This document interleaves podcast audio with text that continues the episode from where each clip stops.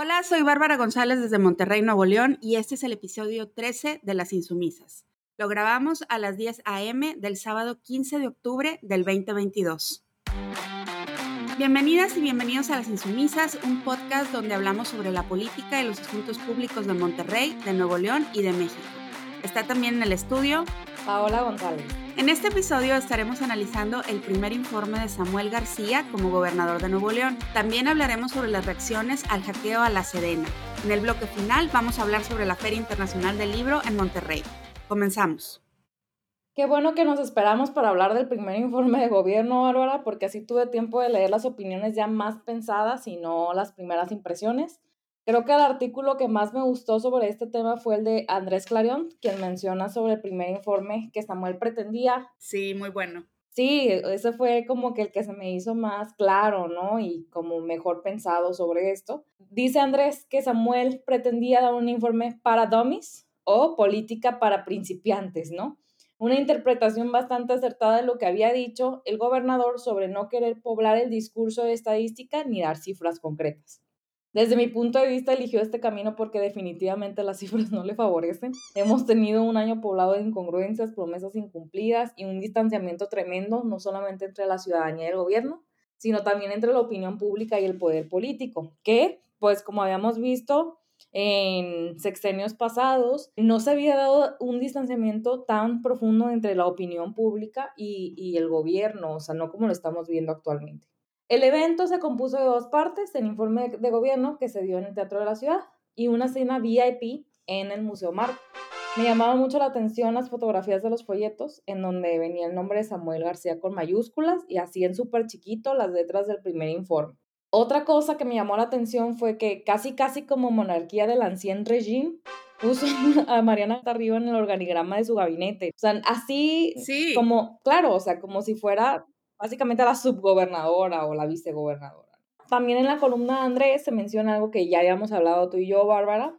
Eh, cito a, a Clarion, eh, Samuel es más proclive a mencionar a los hombres con nombre y apellido y a las mujeres solo por nombre. Claro, desde que les llaman las chicas superpoderosas no las está tomando con seriedad y no podíamos esperar algo más que las dejara también sin genealogía, ¿no? Sin apellidos.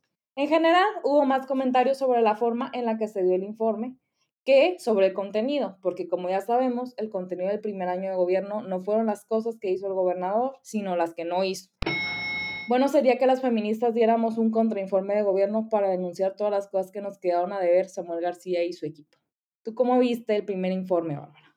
Híjole, pues sí, también coincido, muy buena la columna de Andrés Clarión. Creo que hubo muchísimas críticas a este informe. El consenso fue que pues puro show. Desde el eslogan que usó era un nuevo Nuevo León, que fue el eslogan de campaña que usó cuando estaba compitiendo por la gobernatura. Y pues ver el contraste con lo que ha sido su gestión en este año de gobierno, como hemos visto que Samuel García, sus funcionarios están repitiendo prácticas que Samuel criticó como opositor. Una de las grandes banderas, la que ellos más presumen, pues es el combate a la corrupción. Y de lo que nos hemos ido enterando en estos meses pues es de amigos, compadres beneficiados de funcionarios de su administración que están dobleteando como empresarios que tienen contratos con el gobierno. Entonces, este tema de la, entre comillas, limpieza profunda, pues no es más que un discurso vacío y bastante cínico. Si algo nos ha quedado claro aquí en Nuevo León es que pues a los naranjas también les gusta y mucho el dinero público. En el discurso de Samuel escuchamos muchas excusas de cómo, entre comillas también, la vieja política le dejó un estado prácticamente inservible y eso justificaría los pobres resultados que está ofreciendo, pues ya después de un año. A mí me llamó la atención esta como insistencia de estar bajando las expectativas, de decir, bueno, es que apenas vamos sentando las bases, apenas vamos arrancando, y que hay ahí como un reconocimiento de que no han hecho mucho. Y me recordó cuando el mismo jefe político de Movimiento Ciudadano, Dante Delgado, dijo, no solamente de Samuel, sino también de Colosio, dijo, ay, están chavos, apenas van comenzando, ¿no? Denles chance. El problema es que la ciudad de Monterrey y el estado de Nuevo León somos quienes tenemos que padecer esta curva de aprendizaje de, de los muchachos, aún dando por bueno que al final van a dar resultados y vamos a notar una diferencia. No hubo autocrítica en este informe, Paola, como tampoco la vimos en el informe de Colosio. Por ejemplo, el tema de la crisis del agua, que es un tema que hemos estado tocando aquí en el en el podcast en el que el gobierno de Samuel tuvo un manejo tan cuestionado. Samuel lo que dice ahí es, bueno, pues esto pasó, lo importante es que ya no va a volver a pasar. Luego en el informe se la pasa presumiendo que tiene muy buena relación con las empresas de Nuevo León, pero no aterriza de por qué esto es algo bueno para la mayoría de las y los ciudadanos. Esta buena relación que tiene con las empresas, pues no nos protegió de quedarnos semanas, meses sin agua en nuestras casas y alguien tendría que recordarle que está ahí para responderle a todas las personas del estado de Nuevo León, no solo a ese grupo pequeñísimo que, como tú dices, recibió invitación para esta comida en el Museo Marco. Vimos mucha soberbia en Samuel, algo que él en su momento pues aprovechó para posicionarse en redes sociales con estas declaraciones como grandiosas que hacía en campaña, que decía, soy el único que puede resolver los problemas del Estado. Y como regalito nos dejó esa frase en Twitter de Roma no se hizo en un día, ubicándose él en el papel así como de constructor de un imperio. Yo pienso, Paola, no sé cómo veas tú, que Samuel ya desde hace rato que se lo comió el personaje, el personaje que él creó para las redes sociales, el personaje de influencer, ya se comió al político. Sí, creo que era algo que se menciona bastante dentro de las opiniones y propiamente dentro de la opinión pública, ¿no? Que esto era como una puesta en escena de un influencer, no era una puesta, o sea, no era un informe de gobierno como tal. Hubiera sido bueno si otras hubieran sido las circunstancias reformular el concepto de informe de gobierno, porque obviamente pues ya estaba muy envejecido, digamos, el, el concepto y el formato del informe y todo. En principio, pues cómo dejas de lado las estadísticas, que son lo que van a sostener también a, a tu gobierno, ¿no? Pues no hay, no, no favorecen a Samuel, entonces las deja de lado y luego hace una serie de videos pone una serie de videos que nada más refuerza lo que ya está diciendo. Un discurso totalmente vacío de contenido tienes razón, no hay ninguna crítica y además, pues otra vez es esto que ya habíamos comentado de este excesivo gasto en imagen, lo vimos otra vez en el primer informe. Me llamó mucho la atención eh, esta frase, ¿no? que creo que resume bastante bien lo que, lo que se mencionó, que es primero lo primero y es primero yo. O sea, primero yo, y en el informe se dedicó a... Y Mariana. Sí, claro, y, Mariana. Y en el informe se dedicó a echarle la culpa pues al Bronco y al gobierno, a, los gobiernos anteriores y pues a justificarse, ¿no? De todo lo que no hizo durante este primer año. Creo que vamos a seguir viendo esto, no creo que haya un, o sea, creo que él está convencido de que esta es la forma en la que se va a conducir durante todo el sexenio gastando mucho en imagen y, haciendo estas puestas en escenas, estos performances políticos que ya los habíamos visto en campaña. Entonces, pues tampoco era como algo extraño. Y es algo bastante grave porque, como, como ya había mencionado, pues se enfoca más en la forma que en el contenido. Oye, Paola, y una última cosa también relacionada con esto del informe. Y me acordé por unas declaraciones que hizo Colosio y que fueron muy difundidas por los medios. Y es el elefante en la sala. ¿Se va a lanzar o no se va a lanzar Samuel por la presidencia? ¿Tú cómo viste? ¿Se le ven intenciones después del informe? Yo creo que sí tienen las intenciones de, o sea, es el clásico grito de presidente, presidente, ¿no? Al último de, del evento, yo pienso que sí tienen las intenciones, por lo menos tienen la ambición de, quién sabe si al final se concrete. Definitivamente no estamos viendo los números eh, de aprobación en Nuevo León, que sería, digamos, su, su estructura fuerte, los 5 millones de habitantes que hay nada más en la zona metropolitana de Monterrey. Entonces, eso sería como que su base política y no estamos viendo. Y a nivel nacional, como ya habíamos comentado antes, está quemadísimo. Sí, o sea, es un político conocido, Samuel, porque sí se le conoce a nivel nacional, pero no es un político querido o aplaudido. Al contrario, fuera de Nuevo León, pues es una fuente de burlas y memes en redes sociales. Así es. Y justo siento que la crisis del agua, sobre todo, que ahora, ahorita vamos a hablar de la Feria Internacional del Libro, pero no te puedo decir cuántas veces en todas las mesas a las que yo atendí se mencionó la crisis de agua en Nuevo León. O sea, era algo presente, ¿no? Y pues vinieron muchas personas eh, del centro del país y era algo recurrente. Entonces tampoco en los círculos intelectuales, digamos, que eran los que lo habían abrazado en un principio, se le está aceptando. Entonces no, no creo que tengan posibilidades, por lo menos no tienen posibilidades de ganar. pero sí estoy convencida de que tiene la ambición de postularse. Sí, también creo, también creo que va por ahí. Y todo esto, pues a pesar del antecedente del Bronco, ¿no? No tuvo final feliz esa aventura de dejar tirado el Estado, irse a buscar la presidencia. Y eso que el Bronco, a diferencia de Samuel, cuando llega a la gobernatura lo hace con un gran apoyo popular. Samuel no. Samuel sabemos que llegó porque el voto se dividió. Y bueno, pues con esto nos vamos al siguiente tema, que es un tema nacional, y vamos a hablar del hackeo de la Sedena. ¿Qué está pasando con esto? Bueno, pues a finales de septiembre se revela que la Secretaría de la Defensa Nacional fue hackeada por un grupo eh, llamado Guacamayas. Este grupo también hackeó los servidores de los ejércitos de otros países como El Salvador, Perú, Colombia. Fue Carlos Loret en Latinus quien inicialmente dio la información y luego el presidente López Obrador reconoció que sí, que el hackeo sucedió y que la información filtrada era real. Se trata de 6 terabytes de información que datan desde el año 2016. Y a partir de entonces se han ido revelando estas semanas más y más información que viene de estos archivos de la Sedena. Y entre los datos que han salido a la luz nos enteramos pues de padecimientos de salud del presidente López Obrador, que en su momento habían sido oficialmente minimizados.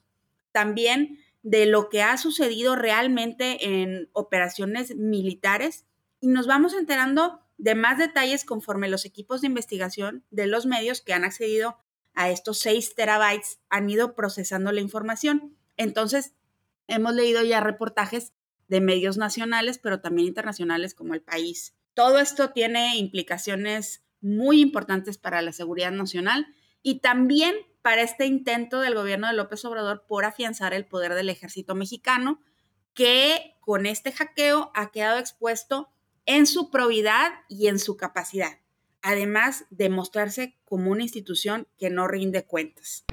¿Cuáles han sido las reacciones? Pues por el lado del gobierno, la reacción inmediata, además de centrar la atención en el mensajero, en Loret, es decir, aquí no pasa nada, esto no es grave, esto no importa. Y también una cosa que, que, yo he notado en redes sociales es que están como pensando en voz alta, es demasiada información, esto va a terminar por aburrir a la gente y ya no le van a prestar atención. Y en eso creo que tienen algo de razón, porque es algo que se ha visto en otros casos. Cuando hay esta cantidad enorme de información, pues es un reto muy grande procesarla y difundirla sin que la gente pierda interés. Por el lado de la oposición, pues se ha estado insistiendo en que esta información que está revelando el, hackeo les da la razón de votar en contra de la militarización y también este hackeo ha, ha hecho ver que hay mentiras, hay medias verdades y dicen, ¿saben qué? Tenemos razón, no se puede confiar en este gobierno, no se puede confiar en el ejército, no se puede confiar en López Obrador. Yo me quedo con dos preguntas, Paola.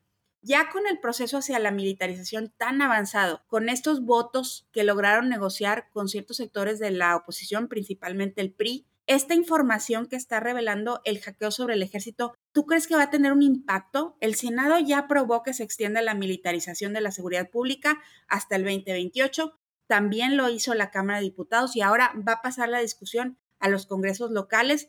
¿Tú cómo ves? ¿Es un parteaguas? ¿Esto va a tener algún impacto o ya podemos dar por sentado que la reforma va y la reforma pasó? Yo pienso que es la reforma va, la reforma pasó ya, ya la aprobó el Congreso de Oaxaca este, en friega, ¿no? O sea, no, no, a ver, o sea, con lo del aborto hemos esperado miles de años, ¿no? Y esto de la militarización se aprobó en friega. Rapidito. Siento varias, varias cosas que, que mencionas, eh, Bárbara, muy importantes.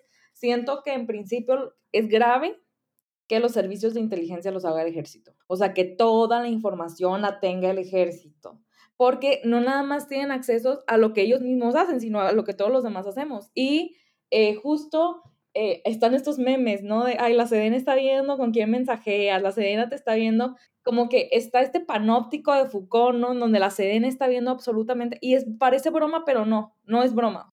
A mí me llama mucho, eh, pues, la atención que esto no sea más criticado que es estos servicios, o sea, sí hay columnas señalando que los servicios de inteligencia pues no deberían de estar, no los debería estar realizando el ejército.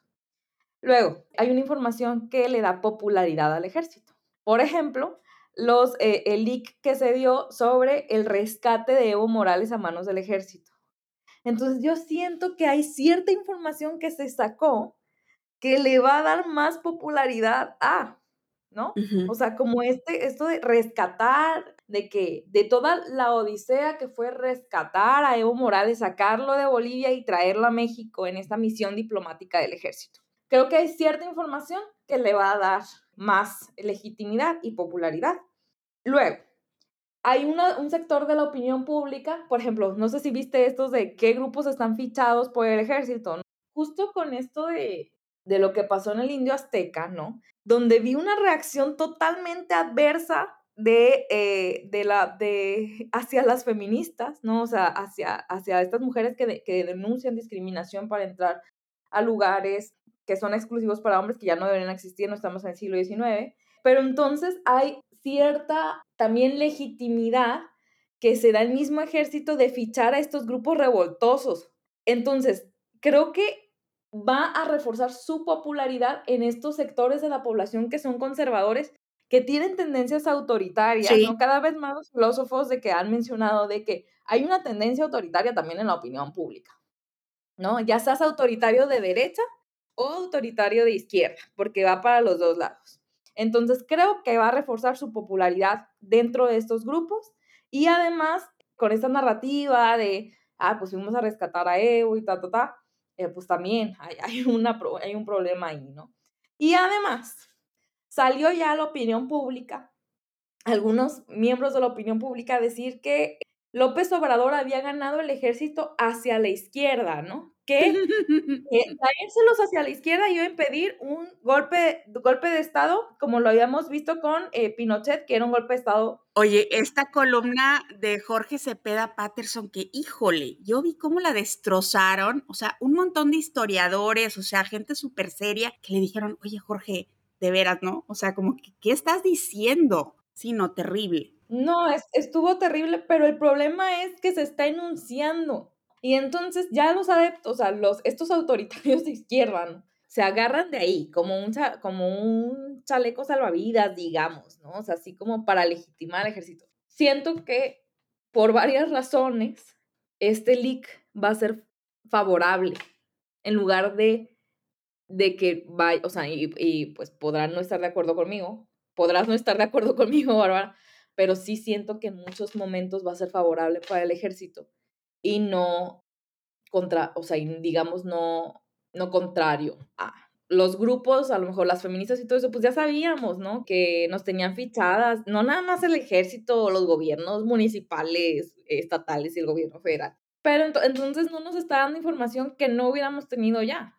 Y, no, y siento, y a lo mejor nos ponemos más en contra de la militarización, pero eh, sí siento que dentro de estas personas que a lo mejor estaban en medio o que ya tenían estas tendencias autoritarias, pues ahí hay información para reforzar su postura. Lo que ya creen. Oye, Paola, y de esto que decías, algo que yo he notado es qué está pasando con aquella coalición, amplia coalición antimilitarista que hubo en otros sexenios, ¿no? Que se movilizaba, que salía a las calles, que reclamaba, o sea, todos estos colectivos, ¿dónde están esas voces? Porque estamos viendo cómo nos pasó como una planadora esta reforma y no hubo esa discusión y no hubo ese nivel de protesta que hubo en otros sexenios. ¿Qué está pasando? Digo, obviamente una explicación pues muy simple es que pues se pasaron al bando, porque vemos también que hay gente que era súper antimilitarista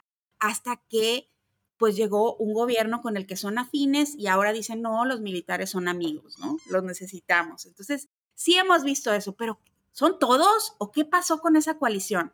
Hay una cooptación que de este, de este tipo, de estas personas que antes eran antimilitares, hay una cooptación, muchos están trabajando en gobierno, muchas de las voces poderosas, y ahora las voces poderosas antimilitares son las feministas. O sea, sí hay que decir también que ese es el movimiento que está empujando hacia la denuncia de la militarización. También dentro del movimiento feminista está un poco, pues ya sabes, o sea, son las divisiones tradicionales de los movimientos feministas, entonces también está un poco debilitado en, en ese aspecto, pero creo que sí hay, o sea, eh, lo que hace que no se esté denunciando en este momento es esa cooptación.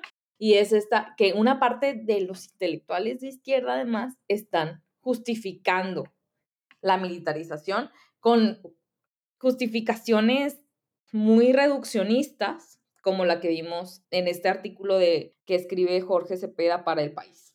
Y bueno, Bárbara, también vamos a hablar un poquito sobre esta cooptación y no cooptación de intelectuales, porque esta semana fue la Feria Internacional del Libro de Monterrey, que este año celebró su trigésimo aniversario.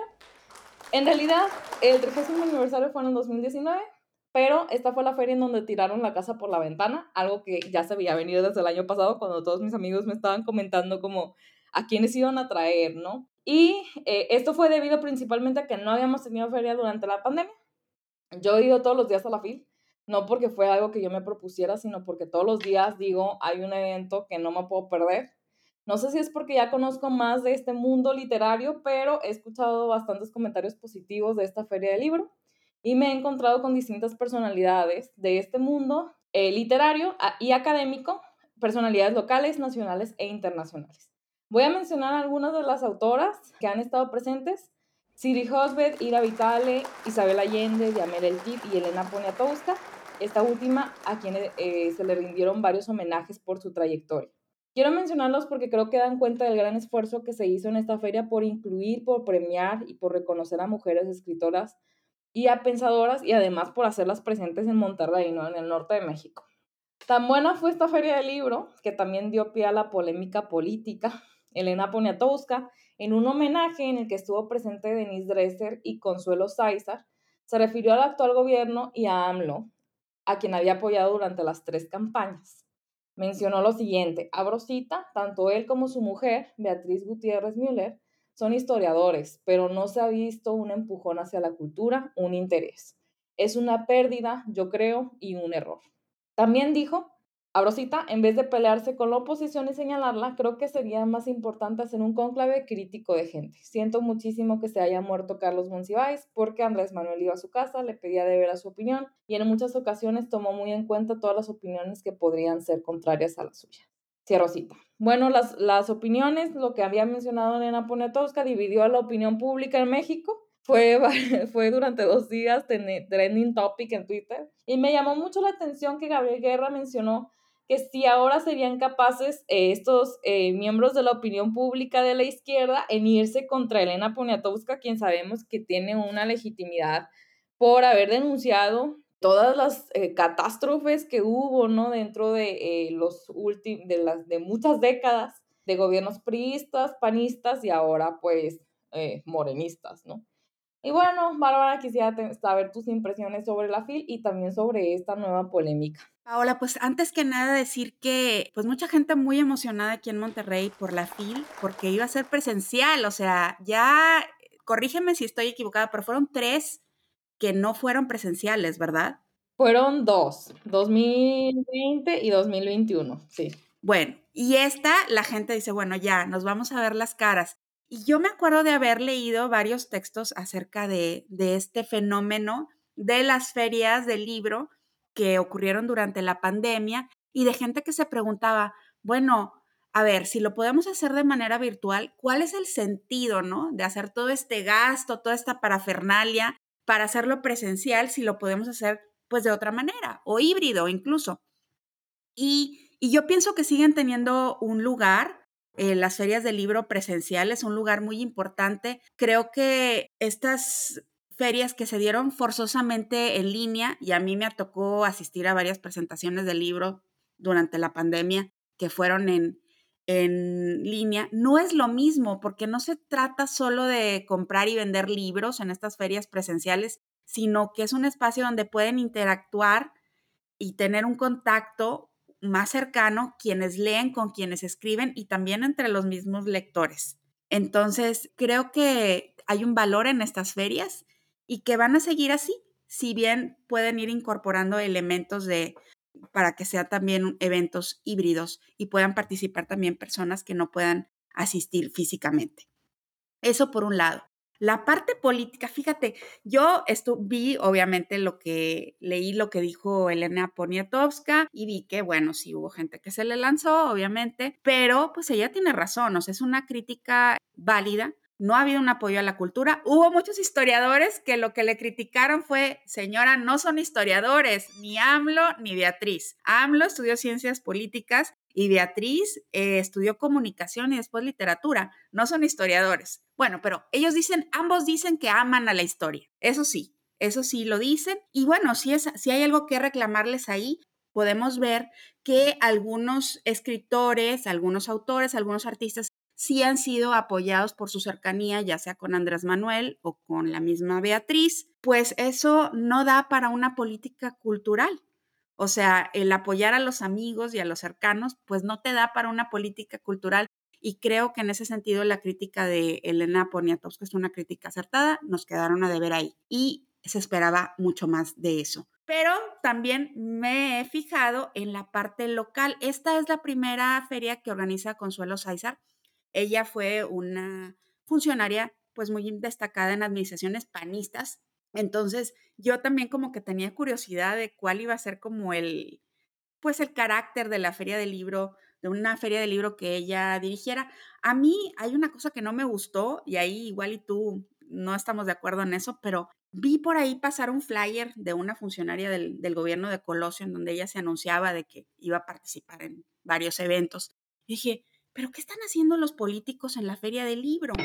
No sé, se me hizo así como un poco hasta como parroquial, ¿no? De que ¿por qué hay tanto espacio para que políticos anden haciendo campaña en la feria del libro? Creo que hay otros espacios para esto, creo que esto es un espacio que debería ser para la sociedad civil y no encuentro la razón para que sea pues colonizado, ¿no? Por estas campañas personales de políticos aquí. Incluso vi por ahí fotos de estanza ahí del, de programas y propaganda del gobierno de Monterrey. Dije yo, pero en la feria del libro, no sé, yo la verdad nunca he ido a la feria del libro de Frankfurt, o sea, no tengo idea de, igual y es, es lo mismo. Yo quisiera pensar que no, pero no sé, tú dime, ¿cómo viste eso? Bueno, yo sí he ido a la Feria del Libro de Frankfurt. No es así. Creo que la Feria del Libro es la más grande, pero es allá es mucha publicidad, sí, pero de casas editoriales. También es un negocio editorial, ¿no? O sea, la Feria del Libro de Frankfurt. A mí la que más, o sea, la que es Feria del Libro como tal es la Feria del Libro de Guadalajara. Y allá no me tocó, fíjate, Bárbara, lo que pasa es que la Feria del Libro de Guadalajara es un, es un monstruo y allá se promocionan los gobiernos de los países latinoamericanos, europeos, ¿no? O sea, no son... No localito. No locales, por supuesto que no. Y lo que mencionas ahorita justo de los políticos.